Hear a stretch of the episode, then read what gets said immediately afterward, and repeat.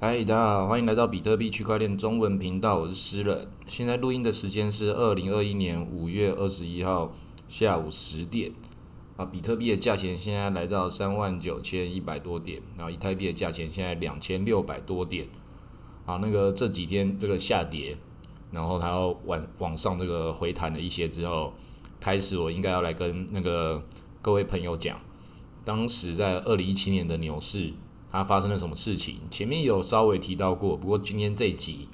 可能就要那个讲更多，就是你要为熊市做什么样的准备。理论上来说，要是你进场的时间不是就是这这两三个月而已的话，你是在去年去年进场那个刚开始从一万多开始往上涨的玩家，理论上到现在应该都还是在获利的范围内，但你可能会被你当时获利的那个数字给迷惑，会有一种。被剥夺感觉的说，我本来有那么多钱，现在怎么变这样一点而已？那你要把你的心情恢复到一个比较正常的状态，你要把你的时间轴拉长，拉到更以前，以及拉长拉到更后面，然后再回来看你现在的当下，你当下还是获利的，当下这个获利，你要如何的去把这个获利给慢慢的抽出来，或者是一次抽出来？但是你的那个配置还是很重要，因为。当然，现在这个美金还是一直在印，这个比特币的浪潮，它到底会走到什么时候？在更长期来讲，当然是会继续往上涨，这个是肯定的。但是短期之内，不管是比特币还是以太币，它就是在这样的震荡之下，慢慢的走到熊市。那很多人会在这个时候都还在喊说，没有，这个不是熊市，这个只是那个回调而已。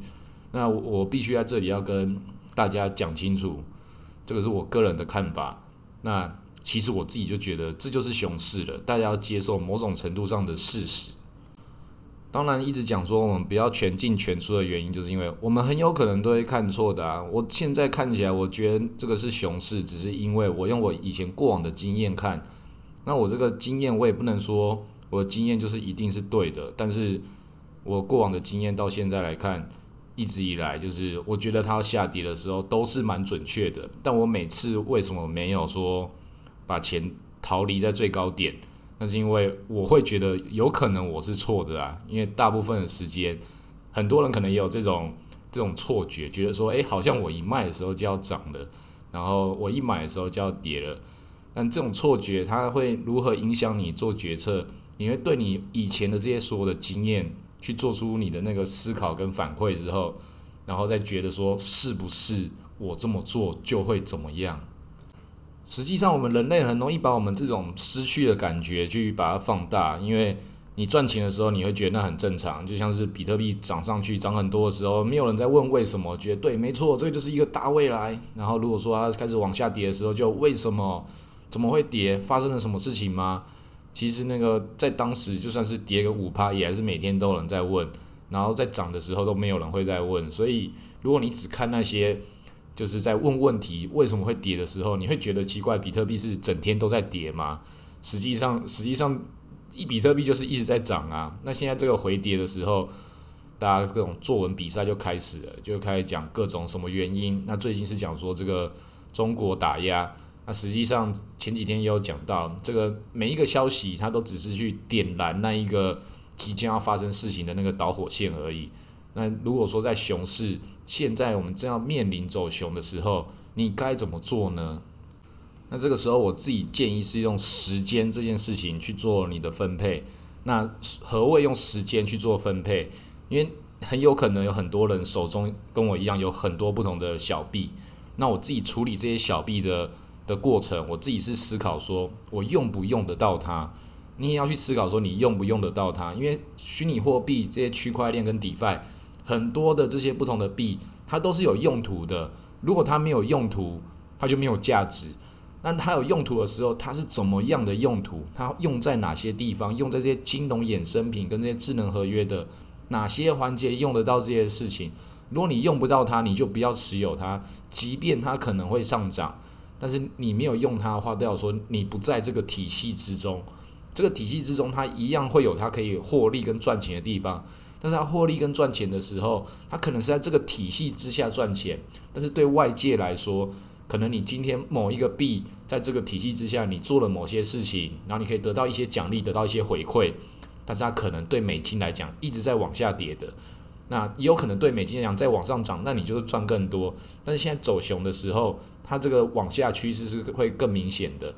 那你如果又没有去使用它，你又又得不到更多的这些一点一点的收益的时候，那你在这个环节之中，你就会一直被抽血抽干，然后你就继续持有着一个未来的希望。然后你说，我觉得这个很好，我看了什么新闻说这个以后会涨，或者是以后它有什么样的了不起的应用。对，都有，但是你没有参与其中，你自然就要被这个系统给排除掉，那你就是要被割韭菜的。所以用你的时间来作为衡量，你能够花多少时间在这种币上面，能够做多少的 DeFi 去参与它，去了解它，你再去持有它，你没有办法持，没办法的，你就把它排除掉。那如果说你看得懂，你也去使用的，你也不一定要觉得说我看懂，我使用，我一定要持有。你你看的很多，看的越多，你就会知道说，那你应该要还要回到哪些东西是你真的觉得它有用途的，因为这种东西实在太多了，你能够真的研究的也也也太少了。所以面对这么大的资讯跟这么大的未知的时候，还是要建立起一个自己的这个思维体系，知道哪一些事情它是比较重要，在哪些节点上面，它代表了这个节点节点那个节点。我的节点的意思是指。不同的经济体系跟不同的价值交换界面，我会专门会去投的都是这一种，或者是投龙头的啊。当然，这种一投很多领域它有不同的龙头，一不小心就会变成你要投的东西太多了。那这种你就还是要去减法思维，一个一个筛选，筛到最后剩下那一点的，那你就要维护在那个状态之下，就给他耐心，然后也也不要去思考说我现在报的这些。是不是报对或报错的？你这个答案写完之后，你就不要去管它了，就不要乱改答案了。你前面做这个逻辑跟这个系统设计好之后，它就是你的你的结果了，就跟交作业一样，跟考试交考卷一样。那从小到大，我们写过那么多张考卷，那我也要告诉大家一件事情是：这些考卷一定会有人赚钱，一定会有人赔钱，得分扣分都没有那么重要，最重要是你能不能活到下一次。能够活到下一次的时候，这些事情它一样会继续往上，到下一个牛市给你一个新的机会。但是你如果做错决定跟做对决定，结果是一件事情，但是你的做事做事方法跟你的决策系统，它才是会影响你整个投资一辈子的事情。当然，每一次的决策都很重要，每一次的错误决定都要花很多次的正确正确决定来弥补回来。那当然也有很多是，你每次不小心做出了一个正确、超乎你能力范围的决定之后，然后就得到超乎预期的收益。这在在我们这个虚拟货币的事情的世界里面也很容易会发生。那不要被这种突如其来的这种意外之财给迷惑了。我手中也有一些小币是之前不小心暴涨的，或是我也有也有过开合约，我不小心按错按钮，然后杠杆开太大，然后看到获利赶快把它了结的。这种都会有，那我必须要去思考说，这个就不是我的能力得到的。每个人都是这样，那也有没有是不小心开错单或者不小心做错决定的，都会有要把这些对的决策跟错误的决策理清楚，然后再思考你现在要抛下多少的这个比特币跟抛下多少小币。比例多少？你要如何的把它转换成利润？利润一定要保留下来，尤其在这个时间点，你要进入清零思维，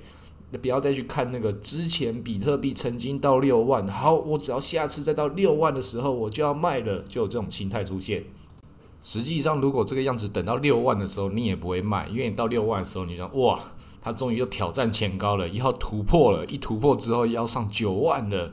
然后这种这种思维跟这种煎熬，就一直的纠结在你的心中，所以你要把这个东西排除掉。你要知道说，比特币当时的六万，它也是一个幻觉。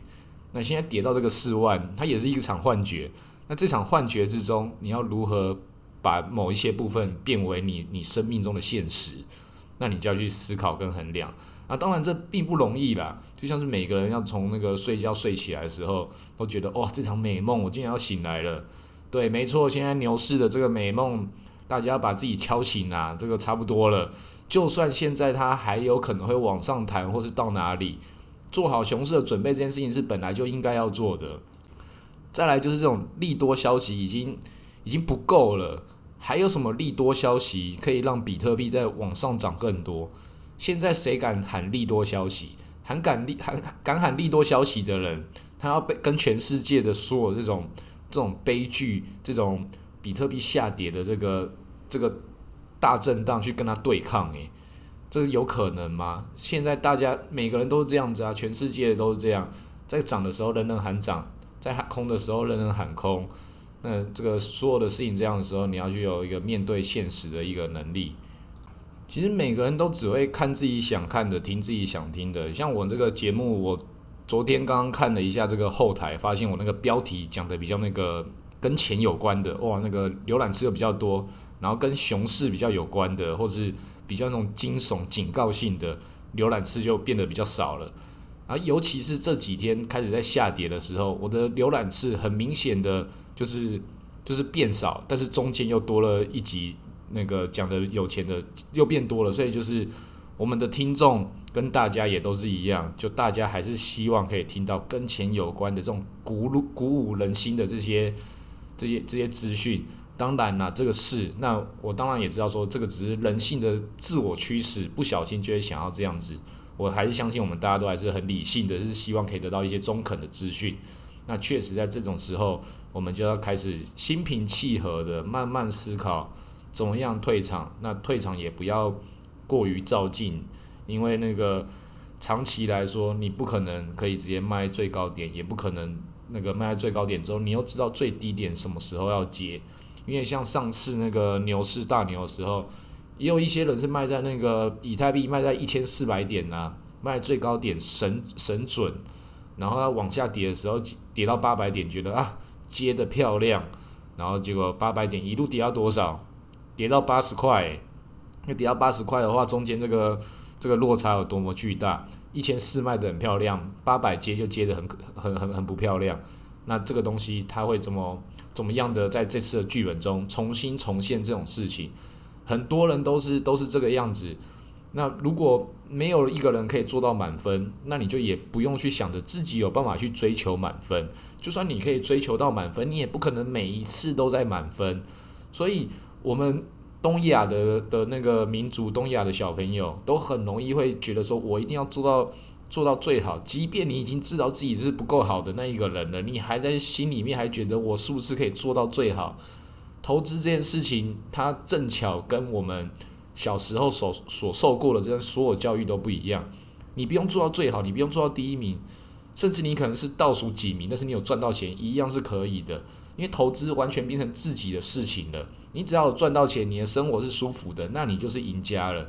所以你要先接受不完美这件事情，那你就可以接受接受说你的那个资产，即便现在不在牛市最高点，但是你把它。卖掉了，那你得到什么东西？当然你会觉得，觉得是不是我还我还有不足？我是不是这这笔钱本来可以更多？我本来想做更多事情，那你就要来思考，那你这笔钱拿拿进来口袋里面的，你要拿去做什么事情？有可能它继续往上涨的时候，那你就要思考说，如你的钱现在不是在比特币上面，是拿去做其他事情，那你要让你的钱发挥的有价值、有意义。它可能不是拿去做其他投资，可能是跟你的家人、跟你的亲朋好友、跟你爱的人去度过一段快乐的时间。那个快乐时间就跟这个钱没有关系了，你就不会去想说啊，要是我这笔钱拿去拿去哪里，拿去比特币或者拿去开杠杆，我可以得到更多啊。那你你实际上你并没有把这笔钱浪费掉，你只是把这笔钱变成你爱的形状而已。钱要花出去才是你的，钱钱要钱就是拿来使用的。拿来使用的话，你要让这笔钱有价值，这个价值就绝对不是只是那个数字上的本身。所以你回到看比特币的时候，这个比特币本身它的价值就还是在那个地方，一颗比特币就是一颗比特币。现在现在一颗比特币现在是四万，那四万跟当时之前的一万两万比起来，也都还是很漂亮的这个高点啦。